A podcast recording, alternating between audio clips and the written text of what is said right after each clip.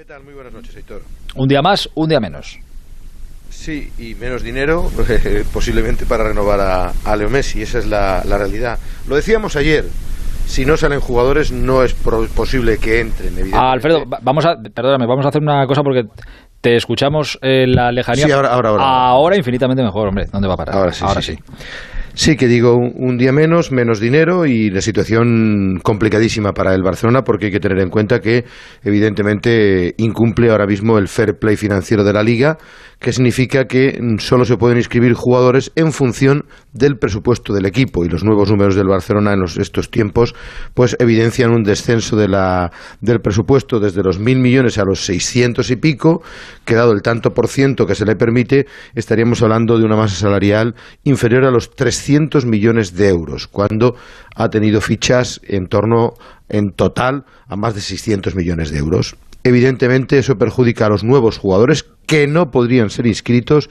y ahí entra Leo Messi que pasa a ser un nuevo jugador al haber terminado contrato y por tanto no tener ficha de la temporada pasada. Claro, al final lo que lo marca absolutamente todo, como estáis viendo, es el límite económico este que establece la liga, el límite salarial que para algunas cosas está bien, porque ya nos evitamos ver mm, desapariciones y quiebras de clubes y que los clubes gasten, gasten, gasten y que luego aquello quede en la absoluta ruina, ¿no? Por eso está bien. Pero como se está hablando tanto de esto, queríamos eh, aprender un poquito y llamar esta noche a alguien que nos pudiera explicar bien cómo funciona esto y qué soluciones hay, si es que hay alguna. Esto aplicado al Barça, eh, ahora, pero que vamos, vale para todos los clubes, que así funciona esto para todos. Eh, y hemos llamado a Mar Ciria, que es director general y fundador de Diagonal Inversiones, y creo que esto os lo tiene bastante, bastante controlado. Hola Mar, buenas noches. Buenas noches, encantado de estar aquí. No tenemos vergüenza, ¿eh? anda que llamar a estas horas para hablar de economía. Antes de irse a la cama. No, pero últimamente está de moda, o sea que no hay, no hay ningún problema. Ya, ya, ya, pero somos unos sinvergüenzas. Pero vamos, esto lo, sabíamos ya antes de empezar. Eh, oye, Marc, eh, por empezar por el, por el principio, como, como si fuera yo tonto, que un poco no te digo que no. El límite salarial, ¿Cómo se establece? ¿Cómo le dice la liga eh, a un equipo, a otro, en este caso al Barça, por ejemplo, puede gastar tanto en salarios y de aquí no te puedes pasar? pues se establece con la facturación. Hay una parte de facturación que todos conocemos y que es que es clara y además se tiene que demostrar delante de la liga. Una es los derechos televisivos y otro los sponsors y patrocinios. ¿no? Eso la liga lo que nos pide, lo que le pide a los clubes son los contratos con estos sponsors. A partir de ahí hay otro que es un ingreso variable, que sería lo, todo lo relacionado con el match day. Evidentemente, estadios y todo lo que significa merchandising. Un club global como el Barça, para que os hagáis una idea, solo el museo representó 60 millones de euros eh, o todo lo relacionado con el merchandising, pues 60 más, ¿no? Todo eso, pues, eh, se pierde en un club que es global y no local, en el sentido en que tenemos mucho más claros los ingresos, ¿no? Entonces, a partir de ahí, tienes los ingresos, descuento tu deuda inferior a un año y descuento tus pérdidas de ejercicios anteriores.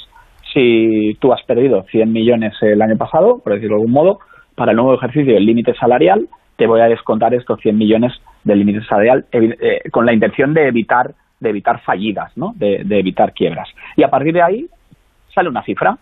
Eh, la cifra que había hasta ahora pues eran de estos 347 millones y ahora lo que tenemos que, que, esperar es el nuevo presupuesto basado en lo que os he dicho, a partir del nuevo presupuesto y sobre todo si el ejercicio se cierra con las pérdidas que se está que se parece que pueden ser cercanas a 300 millones o no. Entonces, claro, todo eso determinaría em, quizás un, un límite salarial inferior al de estos 347 millones. No sé si me he explicado, ¿eh? si no, volvemos. No, no, perfectamente, perfectamente. Volveremos en, algún caso, volveremos, ¿eh? porque esto... Sí, pero que si hubiera ingresado más el Barcelona, si hubiera ingresado más el Barcelona en este último año, antes de 30 de junio, a buen seguro que ese presupuesto de fichas sería mucho más alto bueno, como ha sido históricamente, ¿no? Si, al Barcelona le ha caído un meteorito, o sea, el Barcelona tuvo un problema que fue las renovaciones a partir de la salida de, Neymar, se quiso fidelizar a jugadores eh, con, uno, con unas renovaciones y unos fichajes un 40% por encima de los principales clubes europeos, incluidos el Real Madrid. O sea, para que os hagáis una idea, el segundo escalón del Barça eh, es de 30 millones netos, mientras que en el Real Madrid el jugador que más cobra ahora cobra 17 millones netos, ¿no? Con eso lo que, lo que queremos decir es que la gestión económica cuenta muchísimo a la hora de renovar y fichar, pero evidentemente el Barça con ingresos de 900 millones estaría en una masa salarial de eh, 600 millones. ¿Qué ha ocurrido? Ha caído un meteorito en forma de falta de ingresos y entonces eso ha determinado que la masa salarial se tenga que bajar y evidentemente no caben los contratos actuales, ¿no? No caben dentro de esa masa salarial. Una pregunta que me surge es que, claro, ha caído el meteorito y esto ya no lo, no lo podemos cambiar. Pero es verdad que eh, estamos viendo ahora, ostras, de, los grandes clubes, el que peor está de largo en este, eh, económicamente ahora mismo es, es el Barça seguramente por lo que estás diciendo tú, porque a partir de la marcha de Neymar, pues se hicieron contratos y se firmaron contratos que ahora están pasando esa factura. Claro, si no hubiera caído el meteorito, eh, a lo mejor el Barça hubiera seguido andando, pero hubiera explotado en algún momento, quiero decir, esto sin, sin el meteorito, sin la pandemia, ¿hubiera también reventado por algún sitio en algún momento? Sí, con, con Alfredo lo comentamos una noche con, con José Ra, eh, hubiera, hubiera reventado, porque estábamos comprando jugadores a base de deuda. Tú piensas que las líneas las líneas de, financiación del Barça estaban hasta las cejas, las eh, lo que se llama las pólizas inferiores a un año o la deuda estaba eh, estaba eh, hasta hasta arriba de todo, ¿no? No podías pedir casi el, el, grifo estaba absolutamente cerrado porque habías acabado con toda la financiación posible. Por tanto, el Barça ya estaba utilizando estrategias como los intercambios que todos os acordáis, Neto sí. o Artur Pjanic, Artur para cuadrar y no dar pérdidas en ejercicios anteriores, ¿no? Pero la realidad, o sea, si sales de, de lo que es el maquillaje contable, es que el Barça llevaba dos ejercicios anteriores con pérdidas. Por tanto, lo que he dicho primero, ¿eh? el primer culpable de esta situación, evidentemente, es la gestión económica de, de la anterior junta. Eso, eh, eh, o sea, eh, eso es lo primero que debemos asumir como todos los que somos aficionados o socios al Barça. Eso es lo primero que debemos asumir. La segunda es y ahora os voy a dar un poco mi opinión financiera, si os parece, uh -huh. es igual que en Europa el BCE ha hecho la mayor aportación en forma de helicóptero financiero de, de regar y de salvar a compañías como por ejemplo el sector el sector aéreo o en Estados Unidos Biden ha anunciado la principal eh, ayuda para infraestructuras de toda la historia de Estados Unidos por la quiebra de, de, COVID, lo que sí que entiendo es que el representante de la patronal, sin hacer ningún favor ni ninguna excepción,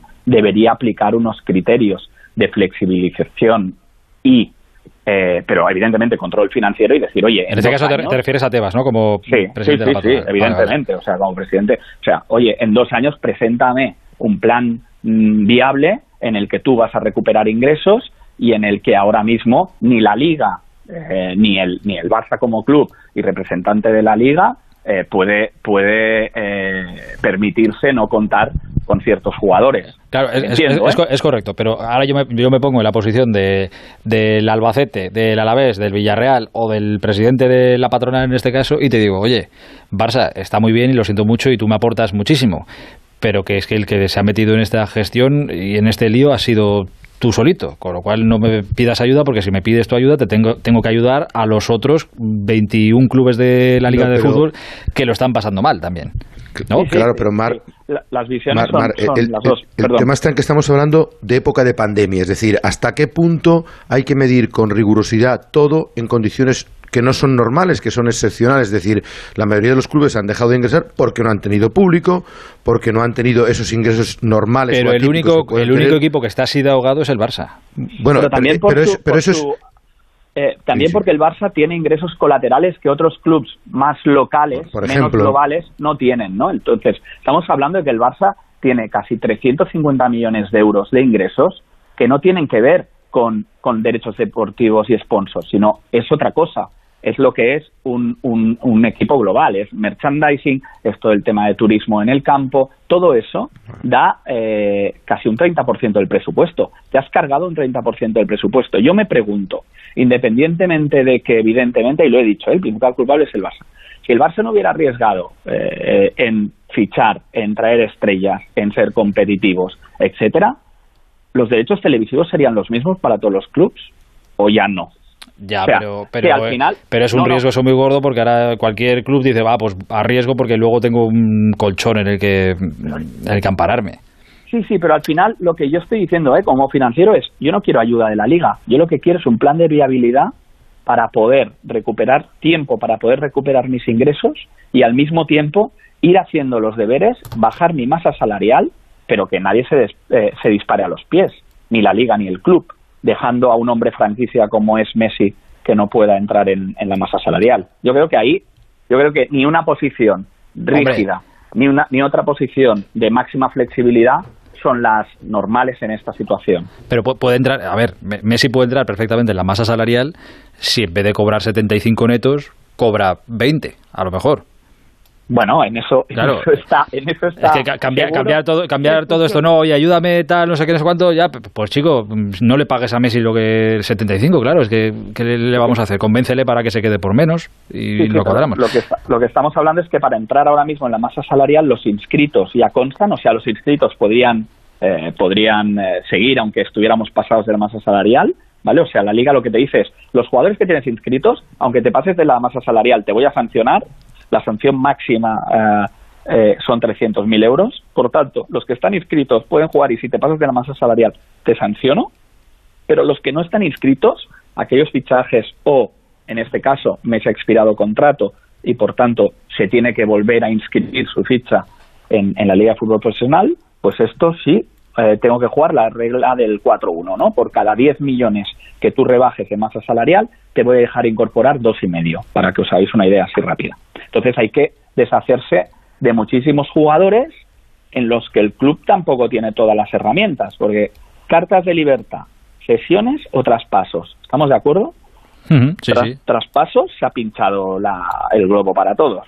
A ver que hoy aleña 5 millones eh, de traspaso, eh, es que, claro, para la, para la, cantidad que tiene que liberar el Barça, no parece que estás quitando minucias, o sea, al final no te sirve para mucho. Y entonces te digo, bueno, pues voy a aplicar lo mismo que aplicaríamos tú y yo en una empresa, ¿no? En una empresa que tú y yo, tú y yo tenemos una SL, nos baja el 30% los ingresos, ¿y qué hacemos en esa empresa? Pues tenemos que despedir a una serie de personal, ¿no? Que es el gasto fijo que tiene la compañía. Oye, me ha bajado esto, eh, la gente que yo entienda que tiene menos rendimiento, etcétera, pues oye, eh, despido 30 días por año trabajado, etcétera. Pero la liga lo que te dice es, si este jugador te demanda porque quiere el total cumplimiento de tu contrato, no te voy a restar de la masa salarial lo que le queda a este jugador por cobrar.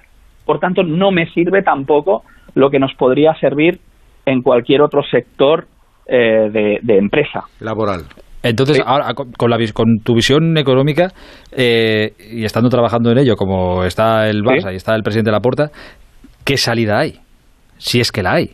Para mí hay, hay, hay varias cosas que seguro que está trabajando el, club. Una es hacer un presupuesto agresivo, o sea, hay que volver a un presupuesto en el que en el que pensemos que vamos a recuperar todos esos ingresos que os he comentado que hemos perdido, por, por lo menos una buena parte.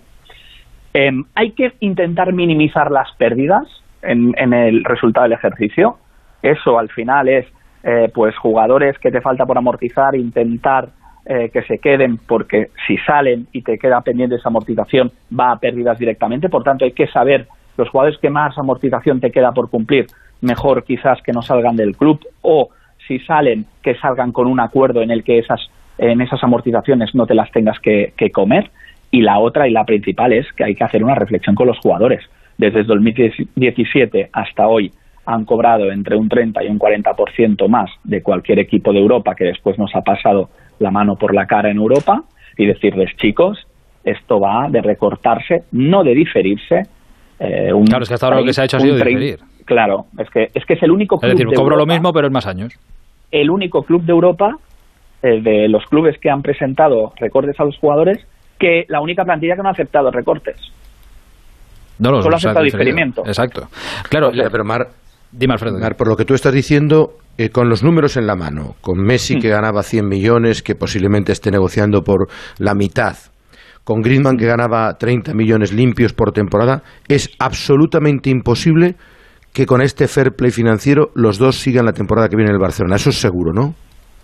Mm, yo creo, eh, mi opinión financiera es, si los, si los jugadores eh, más relevantes de la primera plantilla. Se bajan el sueldo un 40%, no se lo difieren si no se bajan el sueldo un 40%, elevamos un presupuesto en el ejercicio que viene, elevamos el, presupuesto que pase de los 500 y pico a los 700 millones, porque vamos a volver a tener eh, ingresos atípicos, por decirlo de alguna manera, que atípicos no, porque eran regulares, porque el museo, el merchandising lo cobrábamos cada año. Si recuperamos esos ingresos, por tanto, y minimizamos las pérdidas en los resultados, deberíamos volver a tener un presupuesto eh, eh, más elevado en masa salarial, eh, estaríamos igualando o acercándonos más a los 400 millones y ahí sí que podemos podríamos meter a Messi siempre que entrara con, con lo que tú dices, eh, Alfredo, con una reducción de un 50% del, del salario. Claro, ahora, ahora yo le, digo a la gente, para que se hagan una idea, con un 40%, claro, es pedirle a un jugador que tiene su contratito bien firmado por el Barça, decirle, oye, chico, eh, es que no puede ser, te tienes que, me tienes que perdonar o me tienes que dar 12 millones de euros, por ejemplo, a Griezmann. Claro, ahora hay que pensar, cada uno en vuestra casa, diréis, si vosotros tenéis ese contrato y os dice el jefe, oye, 12 millones o la empresa se va a pique, ¿vosotros qué hacéis? ¿Le decís, vale, vale, pues nada, quédate con los 12 o decir, no, no, no haberme lo firmado? No, pero esa es, la, ese es el asunto. Marc ha puesto el dedo en la llaga en un tema muy importante. Los jugadores con ficha más alta y de los que querría prescindir el equipo son Coutinho, falta mucho por amortizar. Pjanic, falta mucho por amortizar. Entonces eso es casi una garantía de que son los jugadores que no deben salir, porque si no te están generando un problema para la temporada que viene. Así que yo creo que es una situación delicadísima y tiene que hacer uh. unos bailes la porta increíbles. ¿no? Esto sí que van a ser bailes, y lo de Ludegas era una broma, esto sí que van a ser bailes. 160 millones de amortizaciones pendientes y eso la verdad es que eh, es complicado de, poder afrontar. Yo, yo creo, y contestando un poco a la reflexión que hacías, ¿eh? eh sí que es verdad, o sea, es pedirle a alguien que rebaje un 40% eh, su salario, pero es que también la reflexión viene de, pero es que has estado cobrando un 40% más de tu, de, tu, de tu rival, de tu competencia en la misma posición en los principales clubes de Europa. O sea, has estado durante estos tres años también cobrando un exceso de ficha por mala gestión económica, ¿eh? que ahí el jugador al, al final pues también tiene que decir, pero que que lo que quiero decir es, oye, puedo, puedo ser, puedo ser muy puedo ser muy romántico, pero si me lo han firmado, el romanticismo se va a pique y ahí lo siento mucho, yo los 12 son los 12 y yo me los llevo, yo, eh, yo, esto yo. O búsqueme a alguien que me pague 12. exacto, o búscame, tráeme tú una oferta tal, si no, yo aquí estoy sentadito. Se podría dar, y como última, como última reflexión, se podría dar el hecho de que hubieran jugadores que se pudieran inscribir para jugar la Champions League y que no se pudieran inscribir para jugar la Liga de Fútbol Profesional. Claro, es que en la Champions League aquí parece que el Paris Saint Germain puede inscribir todo lo habido y por haber. ¿Qué diferencia hay en el fair play financiero de la Champions? Bueno, es que no existe. O sea, Ceferín lo que, lo que está diciendo es que... Bueno, no existe, aparentemente sí que existe. Quiero decir, que les han investigado y tal, que luego pues, llegarán a nada. Bueno, ya has visto lo que la sí, sí, sí. del sitio... Eso Mira, en, eso en eso estás de acuerdo con Tebas. Eso es la, línea. Ahí sí que no hay tu y además lo que lo que está ahí, lo que ha dicho la UEFA es que estos dos años eh, de COVID va a estar mirando a otro lado, o sea que no que no va a entrar muy en profundidad en los balances de los clubes y a partir del tercer año verá intentará aplicar una normativa que podría asemejarse al de la liga, ¿no? Porque si no, claro, con eso de que la Superliga era el diablo y resulta que los clubes estados pueden fichar a quien quieran, eso de que, ¿no? Se, se desvirtuaba por la Superliga, etcétera, parece que en Europa está pasando lo mismo con la UEFA, ¿no? Lo dejo abierto aquí. no, no, ¿eh? sí, sí, este no, no, sí, sí, es, así. Joder, es que estos son unos melones. Eh, vaya tela. Eh, gracias, eh, Mar, por esta clase de economía futbolística rápida. Mañana te llamo y hacemos el capítulo de cómo llegar a fin de mes, pero eso ya, eso ya lo hacemos mañana, que a la gente también le va a ayudar bastante. Esa no sé si la sé resolver. ¿eh? Es más fácil esto que llegar a fin de mes. Mar, te, mando un abrazo grande, cuídate mucho. Gracias. Hasta, ahora. Mar, gracias. Eh,